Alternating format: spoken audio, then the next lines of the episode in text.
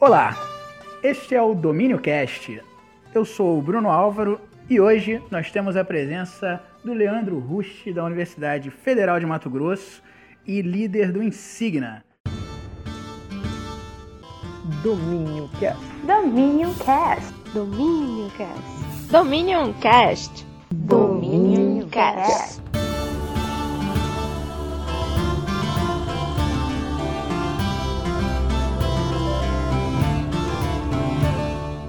E aí, Leandro? É...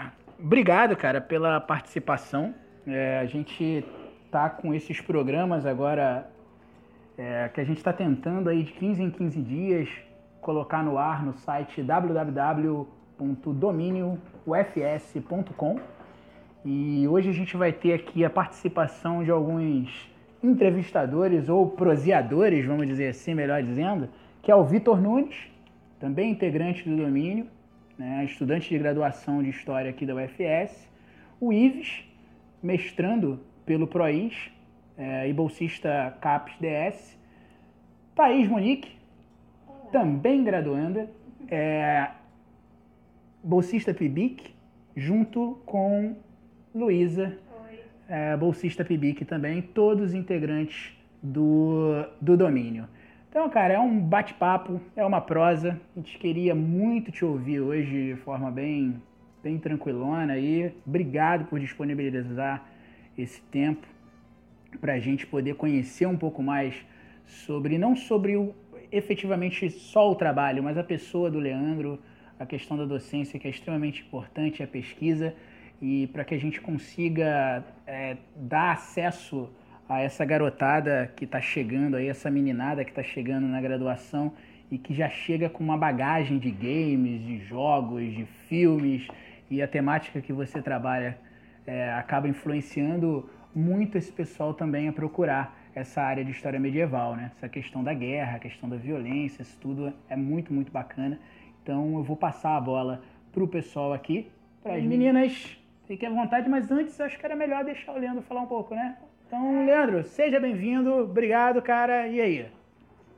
Como tá o tempo em Cuiabá? Tá quente Cuiabá hoje. Rapaz, essa pergunta aqui ela, ela faz sentido em qualquer momento do ano. Embora esse ano de 2018 foi um tanto quanto a menos, ameno, eu digo para vocês. Mas deixa eu começar agradecendo vocês por estar aqui. Eu estou muito feliz por, por poder conversar com vocês, é, pela chance mesmo. Ah, então, agradeço muito a você, Bruno. Estou muito feliz de estar aqui falando com a Luísa, com a Thaís, com o Vitor e com o Ives.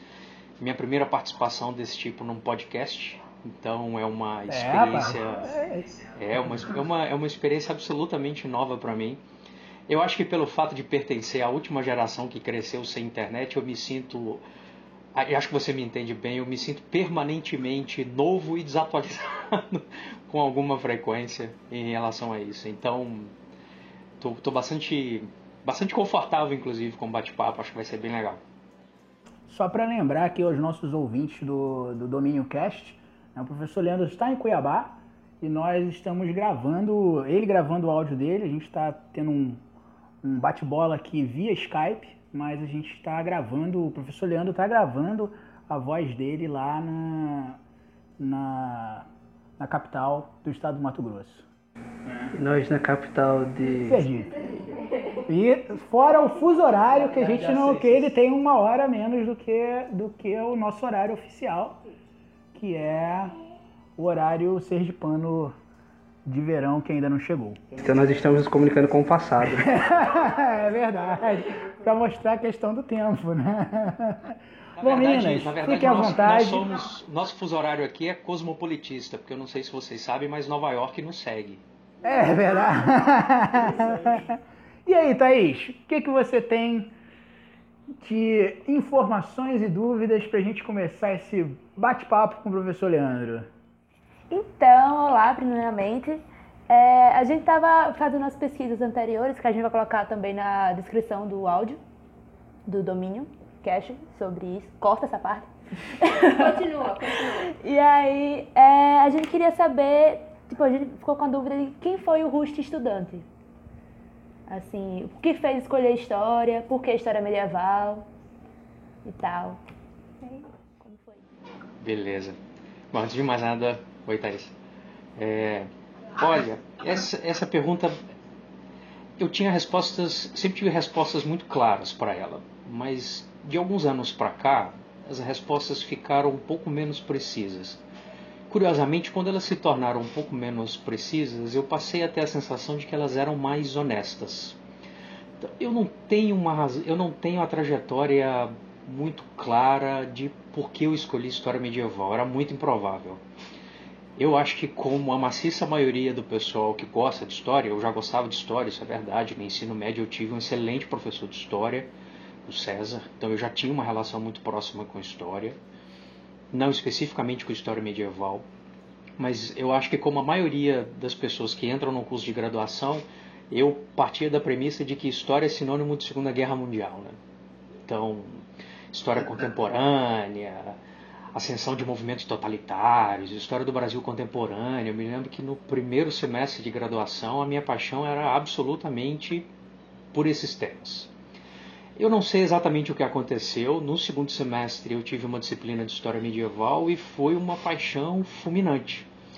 E eu simplesmente não conseguia mais é, entregar o meu tempo da mesma maneira para um outro tema. Óbvio, eu continuava a fazer as outras disciplinas, me interessavam muito. É, eu fui, por exemplo, bolsista de Brasil República, eu me amarrava em, em história colonial, história moderna, mas o meu tempo começou a absolutamente todo o tempo que eu, que eu possuía, toda brecha que eu podia, todo intervalo que eu tinha, toda meia hora que me sobrava, eu tentava ler alguma coisa de medieval porque o tema me envolvia de uma maneira absolutamente pessoal, instigante. Quanto mais eu penso, às vezes eu acho que eu fui cativado pela história medieval, pela possibilidade de explicar um pouco mais esse tema que tem um apelo de romanticismo e fantasia muito forte para gente. Mas para mim mesmo não é uma resposta que me atenda mais. Talvez uma coisa que vale a pena mencionar e que ajuda a deixar esse caso, esse quadro um pouco mais complexo é que eu fiz graduação numa universidade que não tinha uma trajetória de estudos medievais. Eu fiz graduação na Universidade Federal de Juiz de Fora e eu não pude, por exemplo, ter uma bolsa de iniciação científica em história medieval, porque não não havia uma trajetória disso, não havia um tipo de respaldo sobre isso, né? de, não era apto, não era comum nesse caso. Então foi por isso, inclusive, que eu escolhi fazer, me candidatar para uma bolsa de iniciação científica em História da República. Eu achava que, em última instância, a iniciação científica era importante como experiência, mesmo que não fosse na área que eu almejava. Eu não fiz TCC medieval, porque também era simplesmente tido como implausível naquele contexto na minha época, quando eu me graduei em 2003, no começo de 2003, os primeiros meses mesmo, é, havia a possibilidade de eu escolher entre licenciatura e bacharelado, não era obrigado a fazer os dois, eram currículos diferentes. Então, eu sou licenciado em História, mas eu não tive a experiência de escrever um TCC, a licenciatura não exigia, e o bacharelado com TCC de medieval era simplesmente irreal, era uma escolha implausível. É, então, se eu tivesse que que talvez tentar resumir, eu diria que o Leandro da graduação foi um sujeito muito ávido por um conhecimento, mas que teve muita dificuldade em lidar com a solidão imposta pela escolha. Eu, eu, eu não tive uma orientação em história medieval, meus orientadores, as, as quais eu devo muito, na verdade, as minhas orientadoras, as quais eu devo muito, são de história do Brasil tiveram uma contribuição fundamental na minha visão de história, mas eu não tive orientação em pesquisa em história medieval. É, eu tive que fazer pesquisa sozinho em história medieval, eu tive que escrever um projeto sozinho em história medieval. Teve um certo tempo na vida que eu olhava para isso com muito orgulho, acho que ainda olho, eu fico feliz com isso, mas é um sentimento agora um pouco mais. É, de me sentir realizado, mas de me sentir um pouco mais. é menos no, no polo de uma vaidade, é menos no polo de uma autoglorificação e mais no polo de uma espécie de uma dificuldade, uma fase arenosa da vida para a qual eu olho é, e eu tento criar, transformar isso numa lembrança que me, me ajude a proporcionar para que outras pessoas não passem por isso, porque foi uma experiência de escassez eu simplesmente não pude ter um espaço de pesquisa institucional para aquilo que eu queria fazer. As pesquisas que eu fiz institucionalmente, todos os meus trabalhos institucionais, eles exigiram que eu fizesse algo diferente da minha vontade, do meu interesse mais espontâneo, da minha curiosidade mais autêntica e mais genuína de pesquisa. É, então foi muito difícil, eu era muito novo, eu acho que eu era até mais novo em termos de maturidade do que em termos de idade, de cronologia. Eu entrei muito cedo. Tudo bem que eu vim de uma cidade muito grande, que é a gigantesca Teixeiras. Se você somar todo mundo, é, população, papagaio, periquito e assim por diante, deve dar uns 12 mil habitantes. Então minha visão de mundo era, era muito limitada. É, eu tinha restrições muito grandes. Eu simplesmente não tinha maturidade emocional e eu acho intelectual para lidar com isso. Então foi, foi uma experiência muito boa, sou muito grato à minha graduação, né, mas foi bem difícil. Foi, eu, já, eu já tive contato com uma experiência de graduação que não é fácil, de que a graduação ela impõe desafios que a gente quase sempre é, não compreende porque quem entra na universidade no Brasil ainda faz parte de uma minoria privilegiada. Né? Mas há um, uma caminhada que não é fácil.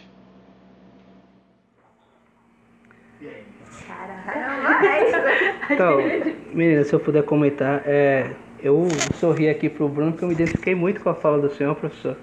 Porque eu vivenciei algo muito parecido, que eu não pude pesquisar história medieval durante minha graduação. Meu TCC não foi sobre história medieval. E foi realmente aquela coisa que eu tive que buscar por conta própria, estudar no, no, na meia hora livre que eu tinha, como o senhor fez. Achei muito interessante. Só que eu não era tão novo, né? Porque eu sou da geração também que cresceu sem internet, então não, essa questão da imaturidade emocional também, talvez já não tanto, mas eu, eu me identifiquei muito com a, com a sua história desse período.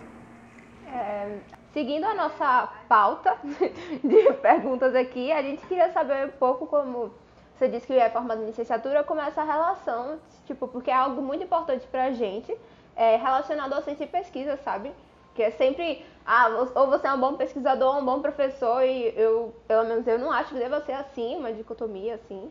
E a gente queria saber, assim, de você, o que, que você acha sobre isso, etc. Olha, Luísa, é, com, com, base na experiência, mesmo incluindo a graduação, eu vejo relações muito claras entre a docência e a pesquisa. Muito claras mesmo. Eu acho que há uma certa. uma certa é, simplificação dessa relação. E eu acho que tem vários motivos para isso. Eu não tenho a menor pretensão de ter uma visão sistemática sobre essas causas. Mas eu acho que uma, um raciocínio que eu faço com alguma frequência de tentar responder a pergunta de por que a gente tem uma imagem muito simplória, muito reducionista, muito estereotipada da relação de pesquisa e docência, a ponto de a gente ou tratar isso como dois mundos rivais, como se eles fossem quase que esferas de atividade concorrentes, né? vai desde razões sociais, do tipo, a gente não pode negar o fato de que a universidade tem no Brasil uma trajetória elitista, de que ela tá muito, é, ela, ela é muito marcada por características do funcionalismo público, então uma certa ideia de patronato, uma certa ideia de uma elite de magistrados que vem desde o período colonial mesmo com uh, os recentes processos de popularização, de democratização da universidade, que eu acho que é uma, uma marca importante de alguns anos do governo do PT, sobretudo os primeiros, todos os problemas e desafios que isso nos trouxe, mesmo assim há razões para isso, nós somos vistos dessa forma e eu acho que o pesquisador ele vai ser engolido por essa figura, do, por essa imagem do catedrático. É, de uma figura que está acima da sociedade, que fala não apenas como um interlocutor ou um igual da sociedade, mas que fala para a sociedade, muitas vezes no lugar da sociedade. É, acho que há razões científicas para isso, há razões, por exemplo, de que a gente projeta nas ciências humanas um parâmetro de cientificidade que lhe, que lhe é exterior. Então a gente espera, por exemplo, que o conceito de aplicabilidade ou de relevância das ciências humanas seja muito mecânico, seja empirista, de que quem faz parte das ciências humanas tenha que dar os mesmos resultados de uma forma linear ou às vezes muito direta, como de outras ciências, né? que também costuma ser uma imagem estereotipada. Mas eu acho que há um caminho, há uma relação entre pesquisa e docência que não pode ser medida talvez isso resuma o que eu estou querendo dizer por uma aplicação mecânica do conhecimento. A relação não é você simplesmente tem que pegar aquilo que está na página de um artigo, de uma tese e aplicar diretamente em sala de aula. Não acho que seja isso. E eu acho que quando isso não ocorre, insisto, quando isso não ocorre, isto não significa irrelevância ou mau funcionamento do conhecimento. Por que, que eu estou dizendo isso? Porque os espaços de docência eles têm uma dinâmica própria de produção do conhecimento eles produzem um conhecimento em si. Eles não são meros espaços de aplicação ou de é, exibição de resultados. Eles, é um espaço que tem vivências próprias, regras próprias, prioridades, objetivos. Então, é, ele, ele tem uma relação construtiva, criativa com o conhecimento. Isso já faz com que o conhecimento não seja linearmente ou mecanicamente transposto da universidade para a escola a escola é um espaço, seja qual ela for, básica, ensino médio, enfim, mesmo outras instituições, eu acho que essa relação já diz isso. E, por outro lado, olhando do ponto de vista da própria universidade, eu não acho que uma boa formação seja do tipo eu saio da universidade e eu tenho respostas prontas para lidar com o mundo. O mundo não é assim. A vida não é assim.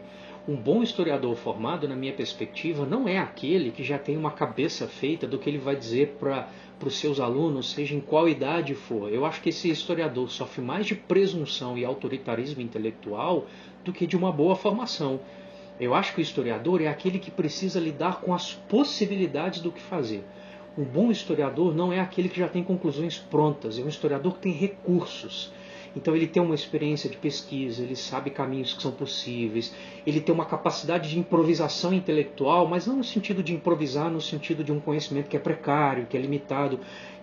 Improvisar aqui eu digo no sentido de que ele é capaz de criar conhecimento em circunstâncias que ele não inteiramente controla. Ele se adapta, ele consegue usar recursos, ele tem ferramentas intelectuais, ele sabe possibilidades que ele vai testando, então ele tem um senso prático de ação. É, eu acho que a pesquisa é fundamentalmente para isso. Por exemplo, em muitas vezes eu acho que a sabedoria de um historiador, pesquisador, bem informado, está em ele perceber quais são as escolhas que são inadequadas para o ambiente, no sentido de que muitas vezes alguns conteúdos não são a melhor escolha para fomentar uma discussão, para cativar ou para é, provocar a participação, para estimular, para encorajar o seu interlocutor. A gente precisa conseguir enxergar o conhecimento como um mediador das relações humanas. Não simplesmente algo que você arremessa sobre o outro, que você introjeta dentro da mente do outro, que você joga sobre o outro como se ele fosse uma espécie de luz que você lança sobre as sombras. Eu acho que essa capacidade, ao mesmo tempo de ter recursos, de ter possibilidades, de ter conhecimento, mas de ter um olhar mais humanizado, mais próximo do outro, é um papel fundamental da pesquisa. A pesquisa, para mim, ela está mais perto de um horizonte de mediação entre o ser humano e a realidade do que daquela imagem do erudito que fala enquanto os outros, passiva ou monotamente ou de maneira monótona, o ouvem. Numa divisão de papéis entre um polo ativo e outro passivo da, do conhecimento. É, é, não sei se isso atende a pergunta, é o que me veio em mente no primeiro momento. Senhoras e senhores, professor Leandro Rocha. Vocês acharam que ficou muito vaga a resposta? Não. O pessoal, na verdade, está gostando muito. E aí, o que mais que nós temos? Então, você estava falando sobre essa participação, sobre tipo, adaptar o conteúdo em sala de aula para tipo, o que mais vai cativar o aluno e tudo mais. Como é que isso muda ao longo do tempo? Assim, como é que o senhor percebe com esse contato com o um aluno novo, que vai, tipo, a cada período um aluno, uma galera nova. Como é que você adapta isso para a sala de aula? O contato do novo com o que já é conhecido. Isso. Olha, num primeiro momento, me vem duas coisas à mente, mas antes de passar esses dois fatores que eu estou tentando organizar na, como resposta enquanto eu te falo aqui, eu acho que eu precisaria responder honestamente que eu tenho muita dificuldade para isso. Eu já achei que eu fazia isso com mais desenvoltura, de uma maneira muito mais segura, mas a cada ano eu tento atualizar, por exemplo, meu curso de História Medieval. Né? E a cada ano eu vou me dando conta de que em anos anteriores eu subestimava muito essa tarefa. Muito essa tarefa. E isso já me leva para primeira, o primeiro fator que eu acredito que possa fazer diferença nessa relação de você tratar o conhecimento de maneira histórica. E é um passo decisivo. Eu acho que talvez esse seja o principal papel que nós historiadores tenhamos a desempenhar no dia de hoje. A gente precisa ajudar a sociedade a perceber que ninguém basta. Ninguém está com a verdade, porque a verdade, antes de mais nada, e ela existe, acredito eu, claro que há uma série de debates em torno disso, mas aquilo que nós chamamos a verdade é irreparavelmente uma construção histórica, portanto ela é limitada, ela é, ela é, provisória, ela depende do tempo, do contexto e da interação humana. Ela não é obra individual. A história é um conhecimento que tende a minimizar é, cultos a certas formas de liderança, uma, uma imagem de que alguém tem instintivamente as melhores respostas para tudo. Isso simplesmente é uma forma de colocar o conhecimento fora do tempo e, de, na minha perspectiva, de desumanizar e ao mesmo tempo de despolitizar o conhecimento. Mas recuperando o raciocínio, a primeira coisa para isso, para conseguir atualizar, e é um esforço que eu faço agora, eu tenho tentado fazer ele é, semestralmente, mensalmente, é, a gente precisa reconhecer que nós estamos sob pressões, nós dentro da universidade, já que é o espaço que tanto eu quanto vocês pertencemos nesse momento, né? Na universidade nós estamos nas pressões de muitas regras. Eu diria que nesse ponto eu estou fazendo muito, um raciocínio muito próximo de uma reflexão bourdieusiana, né, da ideia de campo científico do Bourdieu. E eu acho que na prática a gente não absorve, a gente não é, a gente não desembaralha todas as implicações disso, do fato de que o lugar onde nós estamos ele nos impõe uma série de regras e essas regras elas criam um lugar institucional, como dizia lá o Michel Certeau, e esse lugar institucional ele tende a reproduzir-se, ou seja, de maneira autônoma, como lugar social, quanto mais bem formado for um historiador, maior é a pressão que ele recebe para reproduzir hábitos intelectuais, autoridades bibliográficas, conceitos, conclusões e assim por diante. Ou seja, a nossa própria posição, pela maneira como ela nos leva à lógica de acumular capital simbólico, ou prestígio e autoridade, ela nos leva ela cria um comportamento, um padrão de conduta na própria universidade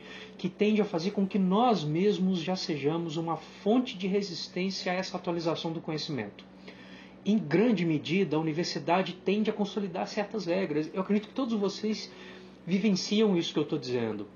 Pensem, por exemplo, quando vocês tentam fazer uma crítica que ela faz o que seria a mais científica de todas as atitudes com uma autoridade intelectual, que é, como diria o Carl Sagan, é o e se. Quando vocês viram e falam assim, a gente está lendo Legoff, mas e se por um acaso? E se a leitura documental? Quando a gente começa a trabalhar dessa maneira hipotética, especulativa, a gente quase sempre esbarra em alguma circunstância onde alguém te lança um argumento de autoridade que é, mas espera aí, quem é você para fazer essa reflexão sobre uma autoridade desse calibre? Nós temos, nós pertencemos a um meio acadêmico, a um, a um campo intelectual nós pertencemos a um campo social, melhor dizendo, que, como todos os campos sociais, isso não é uma singularidade da universidade, mas ela tende a achar que ela é a única exceção nesse caso. A universidade, como todos os campos sociais, ela cria suas economias de autoridade. Ela cria suas referências de centralidade. O campo econômico tem as suas autoridades centrais, o campo político tem.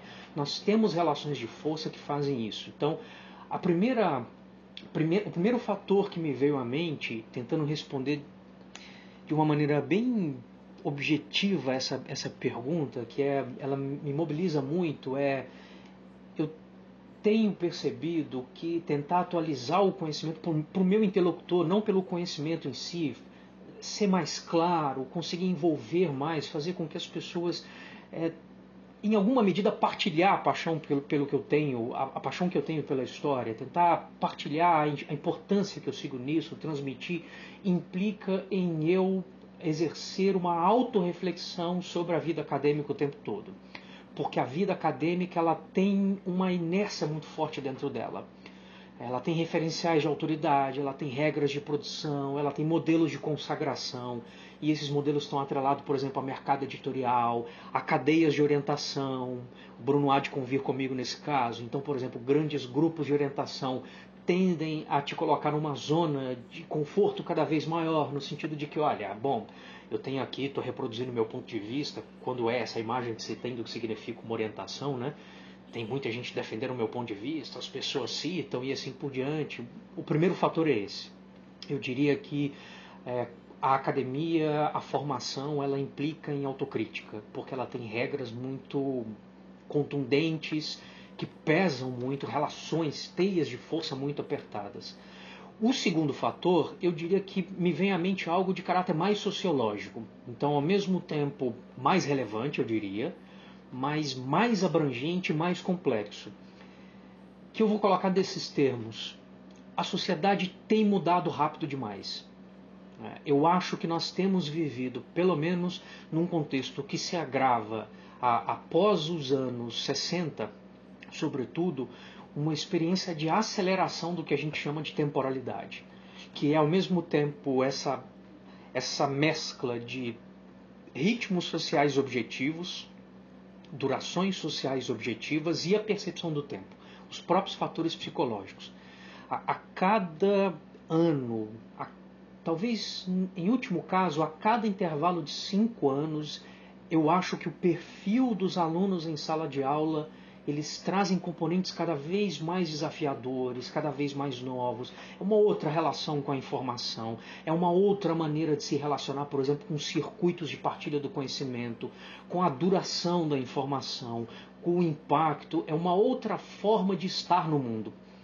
É, e, e acho que a gente não pode subestimar isso se a gente relacionar o primeiro fator que eu mencionei com o segundo, eu acho que o primeiro fator, que são as regras da universidade, tendendo muitas vezes à auto-perpetuação como um campo social, talvez ajude a gente a entender porque que é muito comum a atitude de que as dificuldades com as novas turmas sejam apresentadas como inabilidade. Ah, essas, essas novas gerações estão perdidas, essas novas gerações não têm a mesma capacidade, eles é, é uma geração perdida. A gente ouve isso, eu pelo menos ouço com alguma frequência. E a pergunta que eu me faço é: será? Isso não é um veredito severo demais? Será que a gente não está indo muito rápido com isso? Será que antes da gente hierarquizar essa diferença, a gente não precisa conhecer melhor essa diferença? Mas eu acho que a gente está numa sociedade cada vez mais regida pelo urgente, pelo instantâneo. As redes sociais são uma boa medida nesse sentido. As pessoas têm uma relação é, cada vez mais é, delicada, muitas vezes desassossegada, por exemplo, com textos de 20 páginas. As pessoas estão, como é muito frequente, numa sociedade atormentada pelo instantâneo, as pessoas estão mais angustiadas. O, os impactos mentais, o desgaste mental, ele é maior. Não, é, não me parece mera coincidência de que nós estamos desde a segunda metade do século XX, numa sociedade onde uma das principais ciências é a psicanálise. A psiquiatria e a psicologia nunca foram tão decisivas, eu acho. Positivamente, não acho que isso seja o sinal de uma sociedade pouco saudável ou de um mal-estar da civilização, para citar lá o texto do Freud, mas eu acho que a gente subestima e a gente muitas vezes não consegue acompanhar o ritmo de uma sociedade que muda rápido demais. Entre outras coisas, eu acho que para isso a gente precisa fazer o que vocês estão fazendo podcast, atualização de linguagens, uma outra relação com isso, isso é mais difícil do que parece. Né?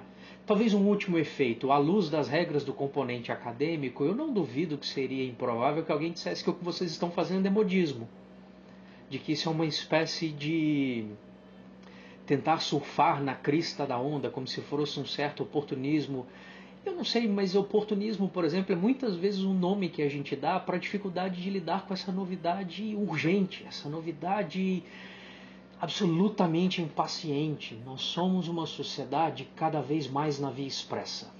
Uma sociedade onde tudo é cada vez mais rápido, cada vez mais acelerado. E eu acho que para nós que estamos conversando aqui, e acho que para quem está nos ouvindo, vai nos ouvir, é, um dos desafios que isso coloca é qual é a importância de uma sociedade que parece tão distante no tempo, que nos parece tão afastada, mas, sobretudo, uma sociedade que parece regida por ritmos tão outros, muitas vezes aparentemente tão lentos quanto as sociedades medievais. O que, que as sociedades medievais ou a história medieval tem a dizer para esse mundo onde as coisas parecem que não duram mais do que duas ou três horas? Em que as manchetes dos eventos que marcam uma época duram aproximadamente quatro horas nos veículos de documentação. A história parece que volta e nos choca completamente a cada turno do nosso a cada seis horas parece que o mundo se refaz de uma forma numa lógica meio diluviana. Tanto que eu me pergunto será que a gente tem ideia das últimas coisas mesmo que aconteceram do quão graves algumas coisas que aconteceram soariam para outras gerações não acho que isso é porque a gente tem uma memória curta, é que a gente está soterrado de informações sérias, epocais, históricas, gravíssimas a todo momento. A todo momento. A sociedade muda muito rápido e as, e as gerações, elas. Um historiador já disse: os homens são mais filhos da sua época do que dos seus pais. A gente precisa talvez aprender a lidar com isso.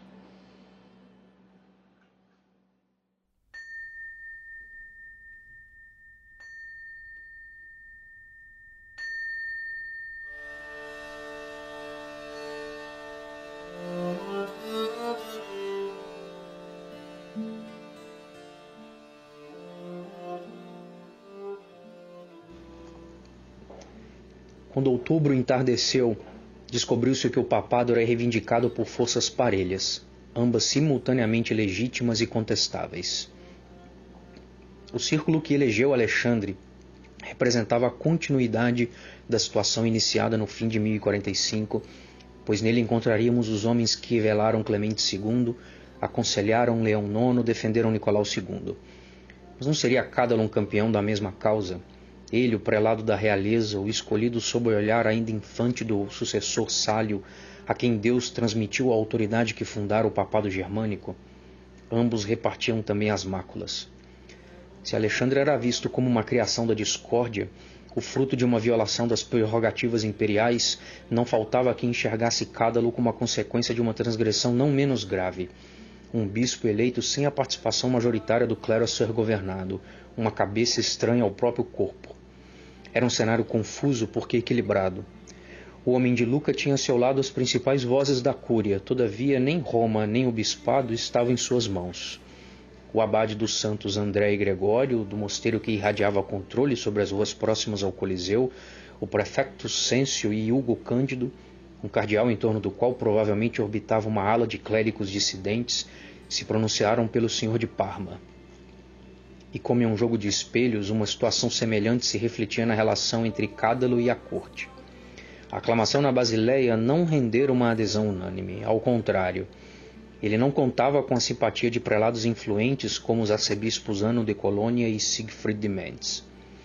Nos últimos dias daquele agitado mês de outubro de 1061, a sucessão papal se tornou um lusco-fusco político, pois cada partido originado das eleições rivais era uma mescla de luz e sombra. Os dois repartiam méritos e máculas, os dois eram reformadores e transgressores. Todos se diziam inspirados por Deus, ninguém escapava da fama de ser instrumento do diabo.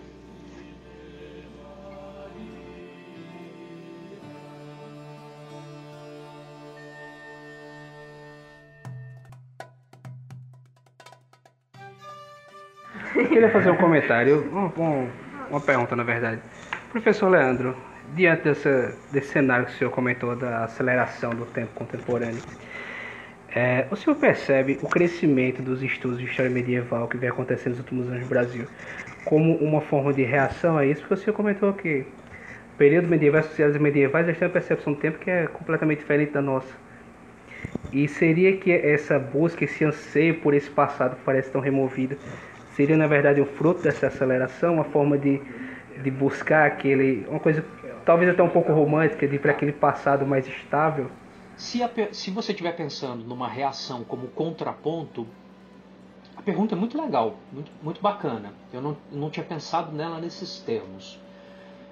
Se você estiver pensando em reação como contraponto, como contraposição, como uma espécie de um outro prato da balança que deveria, como uma experiência de alteridade.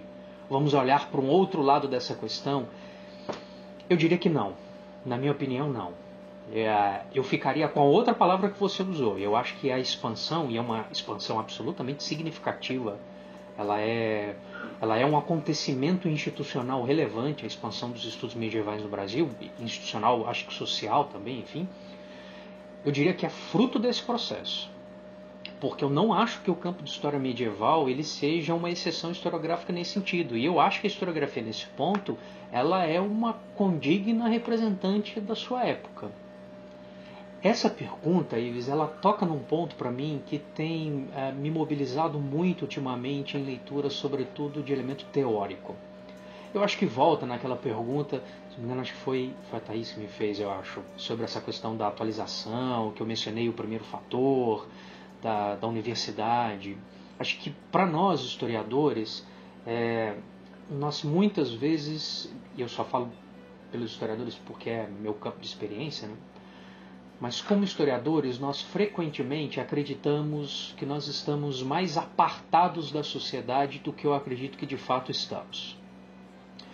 Eu, nós acreditamos que a nossa formação intelectual nos coloca como um ser social quase que à parte no sentido, por exemplo, de que nós não seríamos marcados pelos mesmos preconceitos, por exemplo, que a sociedade tem, nós não seríamos pessoas comuns do ponto de vista de nossas moralidades, nós não seríamos pessoas comuns dos mitos cotidianos que nós reproduzimos da sociedade, da maneira como nós avaliamos ou opinamos, por exemplo, sobre política, economia, esporte e assim por diante. Eu não acho que seja esse o caso. É, acho que a nossa razão prática como parte de uma cultura universitária, desse lugar social específico, ela não é uma fratura sociológica. Nós continuamos a pertencer à vida cotidiana que nos precede antes de entrar na universidade e continua a nos envolver. Pode parecer distante do que você me perguntou, mas eu acho que, em boa medida, a nossa produção da historiografia medieval responde às nossas angústias sociais, como seres sociais. Então eu acho que uma parte das características desse mundo na via expressa, desse mundo atormentado pela, pela urgência, pelo imediato, pelo instantâneo, por um conhecimento que é altamente opinativo, por um conhecimento que é muitas vezes impressionista, no sentido de que ele precisa impressionar, muitas vezes até pela via de emocionalização, ele transparece na escrita historiográfica. O campo historiográfico medieval não é menos fragmentado. Eu acho que há uma relação, por exemplo, entre fragmentação e a, essa aceleração do conhecimento. Né? O campo em história medieval, por exemplo, não é mais distante das redes sociais do que outros. E ele se adapta, porque eu acredito que as redes sociais têm uma modalidade específica de relação com a informação. Né? O campo em história medieval ele vai se encaixando, eu acredito que ele pertence a essa época da mesma forma. Em alguma medida, ele responde é, a essa sociedade que alguns chamam de pós-moderna, outros de alta modernidade, o debate sobre isso é gigantesco, mas ele responde a essa sociedade é, nos adequando a essa sociedade. Não acho que seja mostrando o quanto essa sociedade ela precisa ser repensada. Não seria a rigor se posicionando contra. Não seria muitas vezes fazendo um exercício de alteridade. Tanto que uma boa parte dos estudos medievais deposita sua relevância na ideia de continuidade, de heranças medievais, de significados medievais. Isso é uma forma que torna a nossa existência mais adaptável à modernidade, não necessariamente uma reação à modernidade. Né? Os medievais, os medievalistas, desculpa, porque esse, esse, esse é um ponto que eu não posso me equivocar. Então, os medievalistas, pelo fato de estudarem temas distantes, não necessariamente partilham visões da história distantes da modernidade. Eu acho que existe ainda uma relação mais complexa entre o objeto da história e a perspectiva que envolve esse objeto. A nossa perspectiva é fruto da nossa época o objeto pode ser o mais distante possível, ele pode estar separado por uma espessura temporal gigantesca, no nosso caso também geográfica, né? muitas vezes é um objeto da história transoceânico para a gente. Ele, a gente não sai de casa e vê os nichos ou os marcos geográficos que a gente estuda, mas isso, o tema, é, ele frequentemente ele se insere nesse sentido. Então, eu concordaria de que, em alguma medida, a história medieval está sintonizada com a modernidade. Uma última observação que seja importante: nada do que eu disse agora, na minha perspectiva, significa que a história medieval é um conhecimento pouco crítico. Não acho que seja isso. Acho que a história medieval é um conhecimento é, que tem uma carga de crítica, inclusive historiográfica. Eu diria mais que isso é um elemento muito forte da historiografia brasileira. Pesquisa em história medieval no Brasil tem um, tem um componente fortemente contraconsensual, no sentido de que os medievalistas brasileiros desafiam estados da arte do campo. Talvez em outro sentido a gente poderia dizer que tiram leite de pedra, já que a gente não tem abundância documental, a gente precisa muitas vezes lidar com fontes que são sobejamente conhecidas, reinterpretá-las, olhá-las por outro ângulo. É um conhecimento muito criativo, eu não tenho não tenho maior dúvida, maiores dúvidas nesse sentido. Mas eu acho que, como campo, então olhando a maior parte dos casos no campo, eu não acho que as dezenas de medievalistas que a gente pode apontar hoje, eu acho que atinge esse número com alguma generosidade, não acho que nós, como um campo, estejamos fazendo um conhecimento que seja oposto à modernidade ou que tenha uma resistência maior a essa sociedade moderni, é, atormentada pelo instantâneo, pelo urgente, pelo muitas vezes fragmentado, pelo pontual, pela chama, pela, pelo imagético. É uma, a nossa sociedade é uma sociedade cada vez mais agarrada ao apelo da imagem é, e do visual do que necessariamente ao textual. Então ela talvez ela já começa a desafiar aquilo que o Michel de Certeau chamou de práticas escriturísticas ou escriturárias, né? por exemplo. É, então, a minha, a minha primeira resposta a isso seria de que não seria uma reação, é, é um fruto. A história medieval é fruto desse mundo. É isso. é, a gente queria fazer uma outra pergunta para a galera que está escutando o Domínio Cast. O Leandro é participante do grupo de pesquisa Insígnia. É Estudos... líder. Hã? Ele é o líder. É líder? Isso, também. Obrigada. Então, o líder participa, né? É, isso. o Leandro é o líder do grupo é, de pesquisa Insígnia, estudos históricos sobre poder, sagrado e violência, assim como nós aqui do Domínio. E aí a gente queria também saber um pouco mais sobre isso. Como é que é, como funciona o Insígnia aí? Como é que ele foi formado também? Qual, qual foi a necessidade que levou à sua criação, talvez? Assim, como é que aconteceu? O Insígnia de todas as experiências das, das quais eu já participei academicamente, talvez ele seja a minha experiência mais espontânea. É, e olha que eu, eu e o Bruno, a gente já tem uma cota de envolvimento em algumas atividades, entre elas, por exemplo, a da fundação do Vivário, ao qual nós dois não pertencemos mais. Né? Mas o Insignia, ele, ele, ele, ele significa para mim, toda vez ao menos em que eu olho para ele, das atividades que nós realizamos, como eu me lembro dele, ele tem para mim um significado muito espontâneo, porque é, ele foi ele foi a oficialização, ele foi a formalização de um grupo que existiu muito antes desse nome, então muito antes dessa etiqueta institucional registrada junto ao CNPq.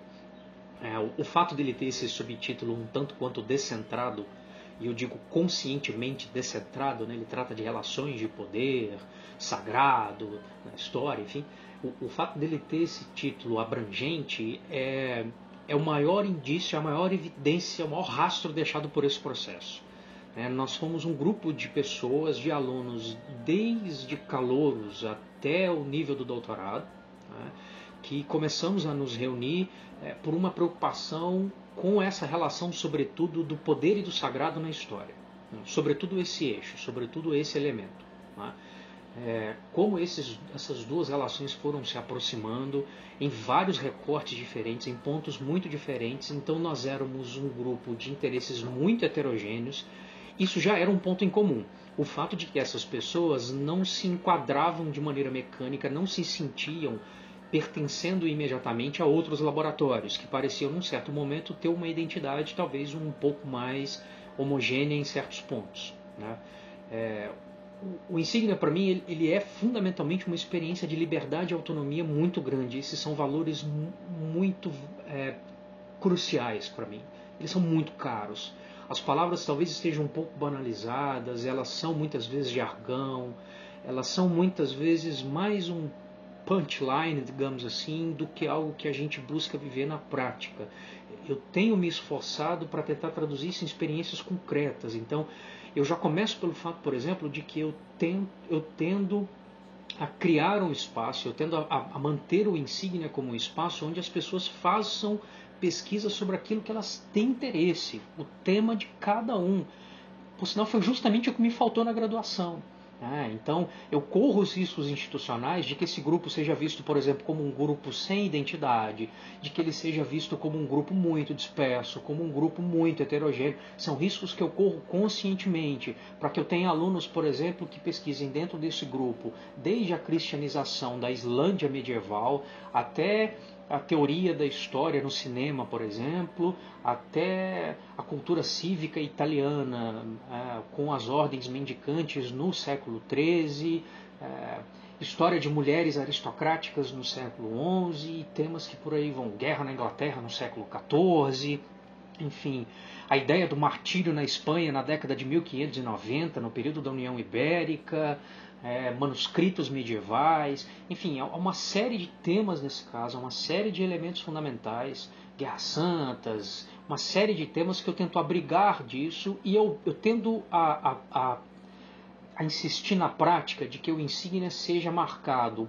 por um eixo temático, então ele não é amorfo, não dá para pesquisar tudo, o insígnia não é sinônimo de história, então não é entrar para o insígnia e pesquisar qualquer coisa, não é essa a proposta. Nós temos, obviamente, um campo de alcance, nós temos temas sobre os quais eu não sei absolutamente nada. Então, ele tem eixos fundamentais nesse caso, mas eu tendo a cultivar, eu me empenho para cultivar a premissa de que o insígnia seja um espaço onde, se seja, onde seja possível exercer uma atividade intelectual marcada pela autonomia.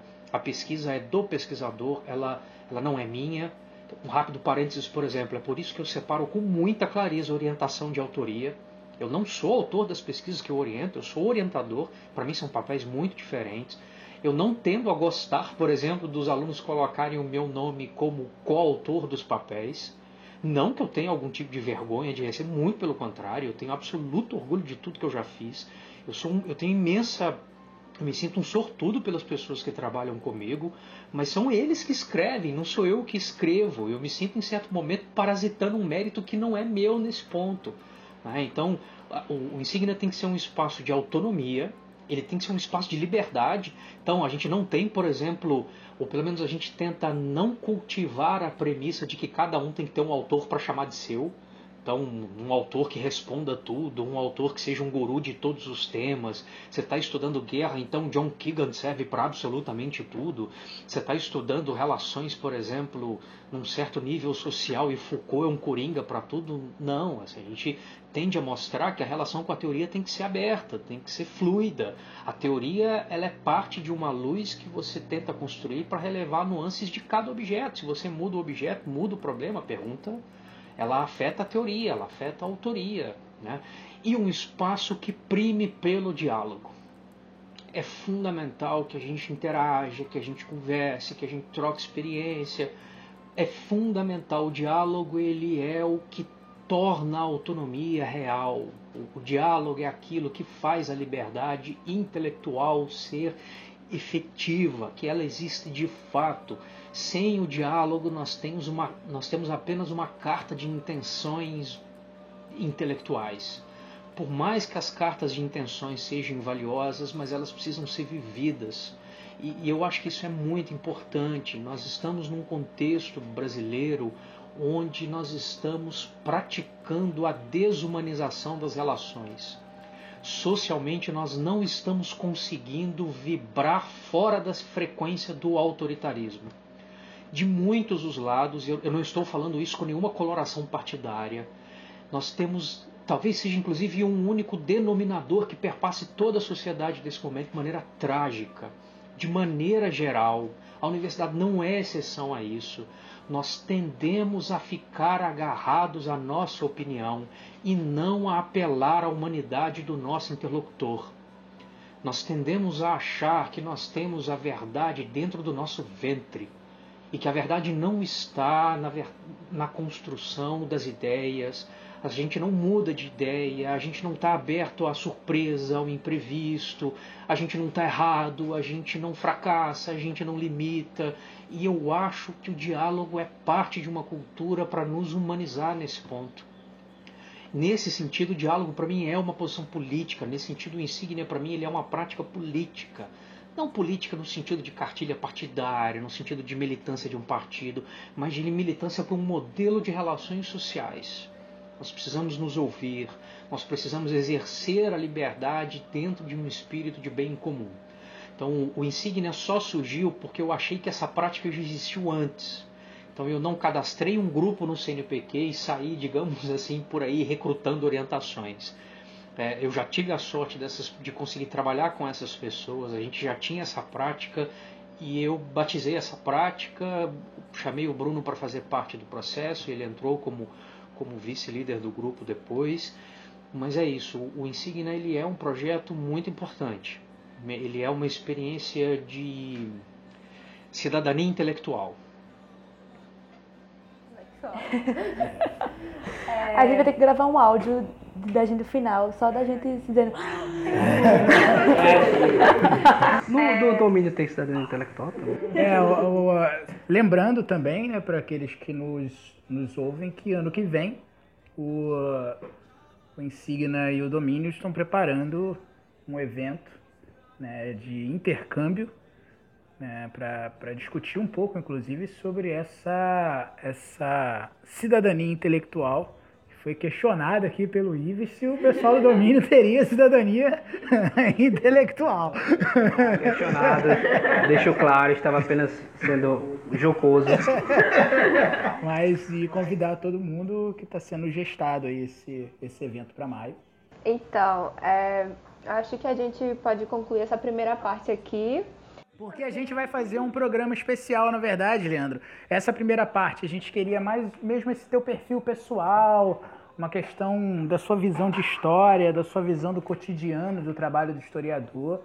É, evidentemente, tendo você mesmo como, como esse, entre aspas, modelo, né? ou seja, sua perspectiva, a gente, no decorrer do, do ano, no decorrer dos meses, a gente vai ter várias pessoas aqui falando e quando forem professores, a gente queria muito isso, né? Esse tipo de perfil de pensar, poxa, como que o Leandro pensa a história? Como que o Leandro pensa o ofício dele, né? Eu acho que para ir demonstrando justamente esse campo que você colocou, que a história medieval ela não está alejada da realidade contemporânea. Eu acho que isso inclusive é muito claro para os integrantes do domínio, como eu imagino que sejam para os integrantes do Insignia, e muitas vezes eu percebo que falta um pouco disso dentro do campo de história medieval no nosso país, né, que é essa atuação de cidadania intelectual, né, ou seja, de pensar que é, você pode fazer política dentro da história medieval,